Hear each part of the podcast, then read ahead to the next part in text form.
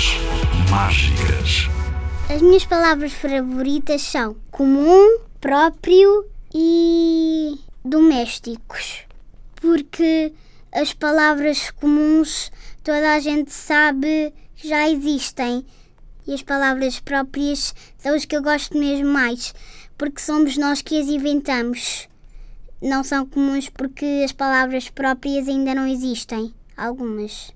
Domésticos é porque eu gosto muito de golfinhos e é o meu animal favorito. Por isso, a palavra domésticos é a que representa o, o meu animal preferido. É a palavra que se usa para não dizermos o nome do animal.